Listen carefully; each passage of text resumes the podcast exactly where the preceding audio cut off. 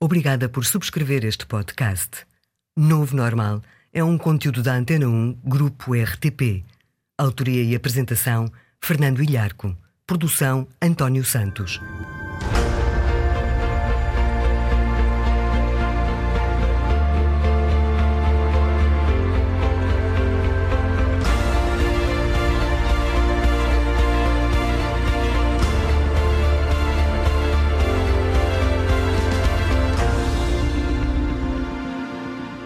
Ora viva!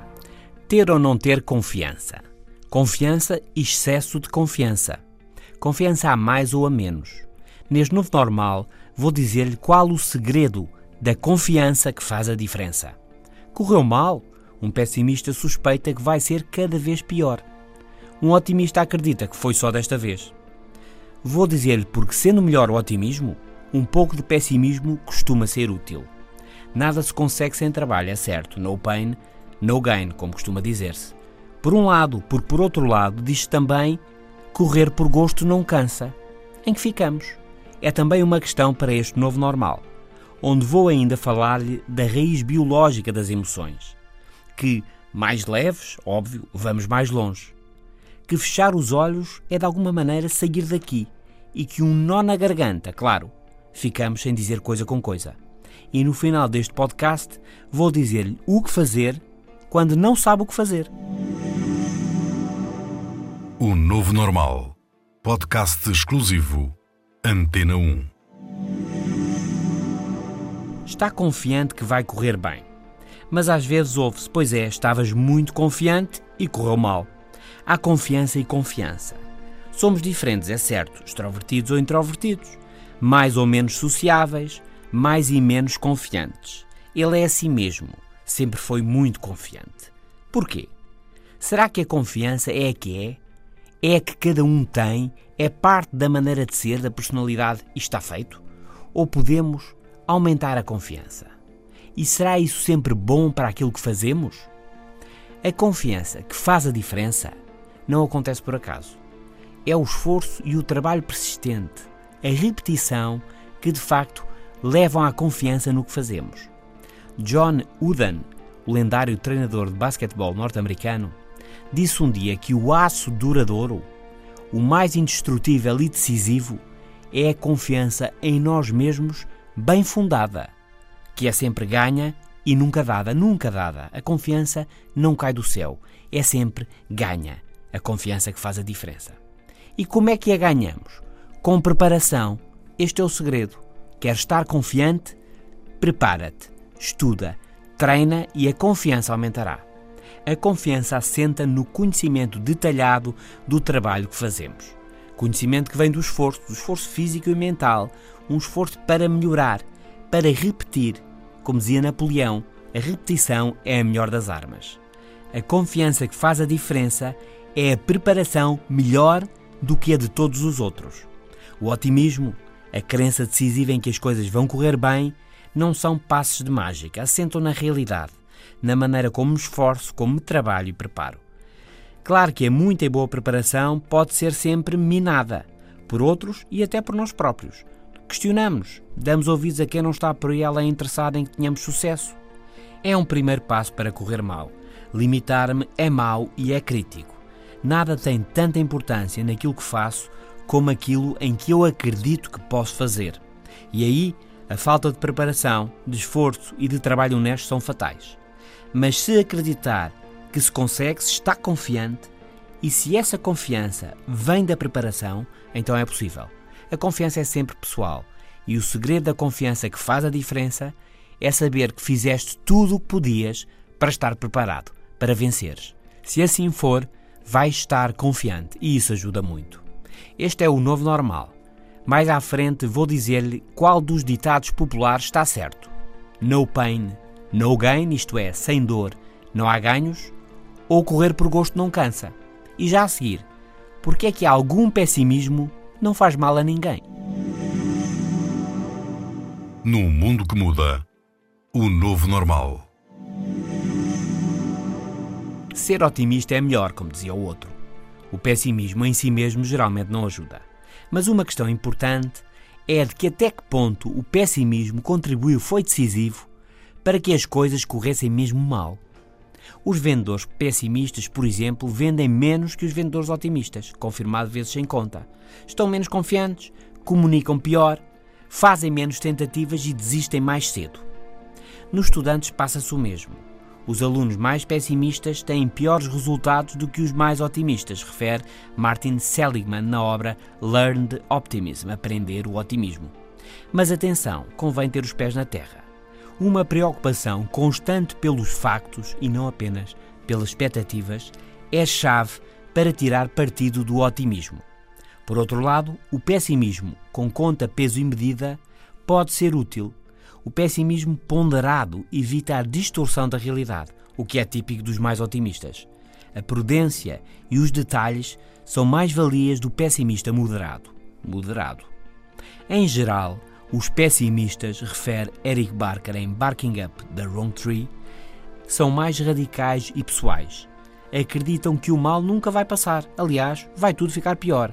E pensam que é assim por todo o lado, não há nada a fazer. E mais ainda, muitos dos pessimistas acreditam que eles próprios têm alguma coisa no mau estado em que as coisas estão. Cuidado, é um estado de espírito que bloqueia planos, quebra a motivação e quebra a ação. Os otimistas pensam de outra forma: correu mal, mas foi só desta vez. Foi falta de sorte e, aliás, não vai repetir-se. Um otimista acredita que não é culpa dele. Correr mal, enganar-se, acontece a todos, até a mim que sou bom nisto. Concluindo, sem exageros, o otimismo é melhor. Traz mais bem-estar, mais satisfação com a vida e leva mais longe. Mas o pessimismo com ponderação garante que não nos escapam os pormenores, que revemos o revisto e que não desaceleramos enquanto tudo não está mesmo bem feito. Não é simples, claro, mas sejamos otimistas. O Novo Normal, de Fernando Ilharco. Nada se consegue sem trabalho, sem esforço e sacrifício. No pain, no gain, como costuma dizer-se. Por um lado, porque por outro lado diz também correr por gosto não cansa. Mas então, cansa ou não cansa? Em que ficamos? É possível ganhar sem dor? Vamos por partes. Primeiro, dor para crescer, para melhorar, para ganhar. Porquê? Porque o ganho, a melhoria, vem de fazer algo novo, vem do esforço que melhora. Os bons resultados não vêm do nada, vêm da tentativa e erro de tentar com mais concentração, energia e vontade. É assim mental e psicologicamente, e é assim também fisicamente. Aliás, o cérebro e o sistema nervoso mudam com a aprendizagem. O físico é a origem da ideia no pain, no gain. Sem dor não há ganhos. Por exemplo, para melhorarmos os músculos, para ficarem mais fortes, é preciso esforçá-los, puxar por eles, o que cansa e dói. Dói porque o cansaço provoca fissuras nos músculos, pequenos cortes, e o músculo reage, cura-se a si mesmo, crescendo e ficando mais forte, para da próxima vez aguentar melhor um esforço semelhante. Fisicamente é assim e mentalmente também. O esforço mental acelera a criação de neurónios, treina ligações específicas. Para melhorar, trabalhar nos limites, física ou mentalmente é chave. Mas então, e o correr por gosto não cansa? Fazer o que se gosta e fazê-lo bem não cansa? Não implica esforço? Exige, evidentemente, mas num trabalho significativo que gostemos de fazer, o cansaço pesa menos. Envolvidos, fazendo o que gostamos, trabalhando nos limites, isto é, nada nem muito fácil nem muito difícil, entramos no chamado estado de fluxo, em que o cansaço não pesa e a criatividade e o desempenho são elevados. No pain, no gain. É um facto. Sem esforço não há melhoria. Mas em fluxo, envolvidos, a pain, a dor, dói menos e às vezes nem se nota. E é por isso que se diz que quem corre por gosto não cansa. Este é o novo normal. Já a seguir, a universalidade e a raiz biológica das emoções. O Novo Normal. Também no FM da Antena 1 diariamente, às 17h50. As emoções não são apenas um estado psicológico.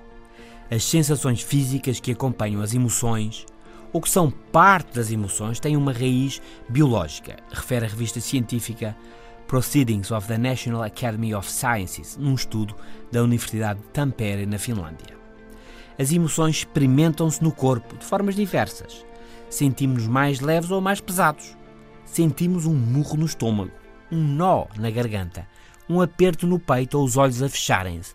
Sentimos um formigueiro nas pernas e nos braços. Cada emoção tende a gerar sensações concretas no corpo e na mente. E essas sensações parecem universais, refere a investigação da Universidade de Tampere. Mais do que uma raiz cultural, essas emoções parecem assentar na evolução humana e o seu significado parece ter uma origem biológica.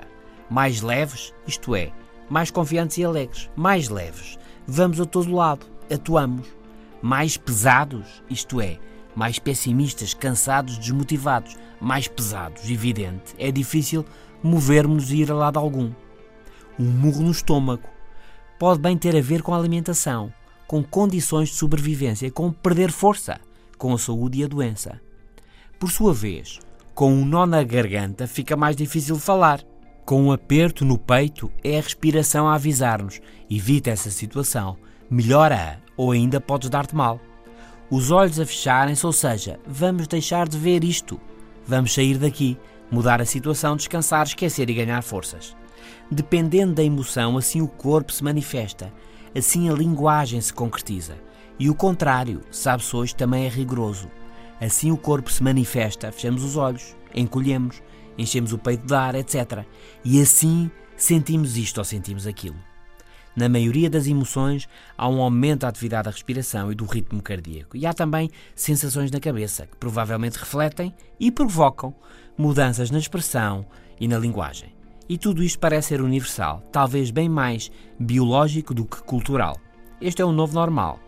O que fazer quando não se sabe o que fazer? Digo-lhe já a seguir. Está a ouvir O Novo Normal, um podcast exclusivo Antena 1.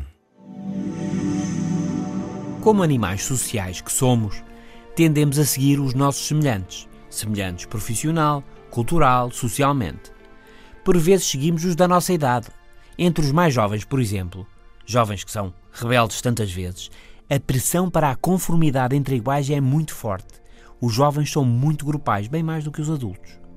Uma experiência, entre muitas, com resultados publicados no Journal of Applied Psychology. Num peditório, descobriu-se que as pessoas, em geral, contribuem mais facilmente se virem uma lista de nomes de pessoas do mesmo bairro que já tenham contribuído para esse mesmo peditório. Aliás, quantos mais nomes na lista, mais provável é que a pessoa solicitada contribua de facto para o peditório. As pessoas não querem ir contra a corrente, não querem fazer algo diferente do resto, que as possa destacar, isolar ou colocar em risco. Os nomes na lista são uma indicação clara do que devem fazer. Mas atenção, foi confirmada a relevância dos nomes da lista serem de vizinhos, de conhecidos, de colegas e não de desconhecidos. Outras experiências, por outro lado, indicam que o comportamento de alguém muito diferente de nós nos leva a não o seguir a fazermos algo diferente. A pressão eficaz, o comportamento que me influencia é o dos meus semelhantes, dos meus amigos, dos meus colegas e dos meus conhecidos. Vamos embora, vens jantar? Vamos fazer isto e aquilo, vens? Porquê? Porque todos estão a fazer o mesmo. O todos, claro, são os semelhantes, os conhecidos. São o tipo de pessoa que eu sou. Uma aplicação prática desta realidade. Em vez de dar uma ordem aos seus subordinados no trabalho ou aos seus filhos lá em casa, consiga que um deles, um colega ou um dos filhos, mais de acordo consigo, diga aos outros, aos outros colegas aos outros irmãos, o que você quer que seja feito. É mais fácil os outros colegas seguirem esse colega e é mais fácil os irmãos seguirem um dos irmãos do que seguirem o chefe, o papá ou a mamã. Seguimos os semelhantes. Por isso já sabe, quando não sabe o que há de fazer, faça o que os outros fazem. O Novo Normal. Podcast exclusivo. Antena 1. Este é o novo normal. Hoje sobre ter e não ter confiança. Sobre o segredo da confiança que faz a diferença. Sobre as vantagens do pessimismo, de algum moderado pessimismo. Sobre se correr por gosto não cansa ou cansa. E se há melhorias sem dor, sem esforço.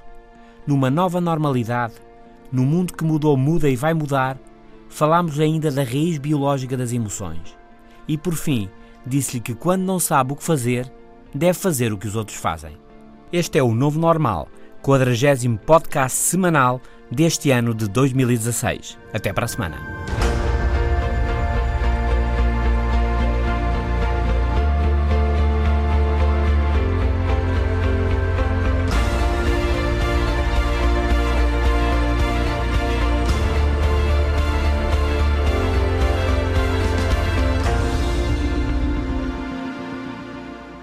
Os podcasts da Rádio Pública estão disponíveis em antena1.rtp.pt para sistemas Android, iOS e ainda nas plataformas iTunes, Spreaker, TuneIn, SoundCloud, Audioboom e Mixcloud.